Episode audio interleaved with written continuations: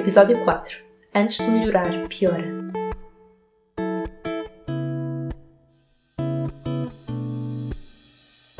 Olá, bom dia, boa tarde ou boa noite.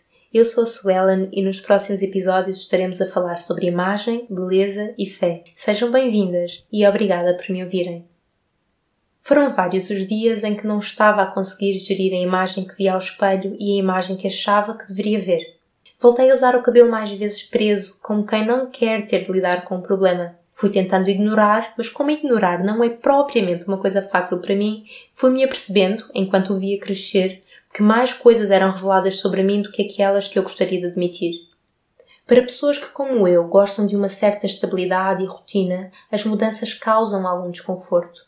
Mudar a aparência, em particular o meu cabelo, implicou momentos em que o melhor que pude fazer foi aceitar que para ter o resultado final como eu queria, tinha de passar por um processo que, para mim, envolveria ou cortar o cabelo e deixar crescer, ou conviver com ele com várias formas e texturas enquanto crescia. Estava bastante relutante em cortar, mas acabei por optar por colocar tranças e ver se gostava antes de cortar. Assim teria sempre uma outra opção se quisesse manter o cabelo maior.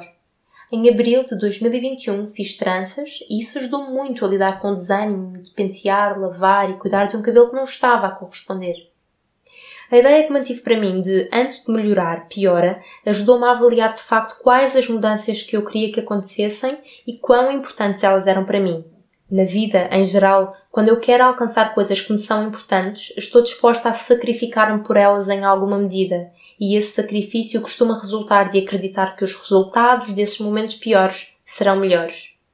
Não tem de ser necessariamente assim, mas grande parte das vezes é pelas coisas menos boas que consigo aproveitar melhor as coisas boas.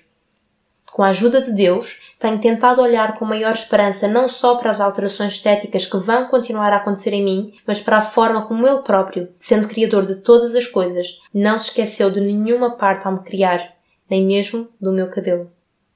Deus não me deu cabelos lisos ou fáceis de pentear, nem me disse que eu não poderia deixá-los assim se eu quisesse. Ele me chamou para cuidar do meu corpo e fazer tudo para a sua glória. A série de podcasts Processos de Transformação no Corpo e no Coração é uma produção do Benditas. Acede ao nosso site e nos acompanhe pelas redes sociais em benditas.blog para mais recursos de conteúdos cristãos produzidos por mulheres que amam a Jesus. Que Deus muito vos abençoe. Um abraço e até mais.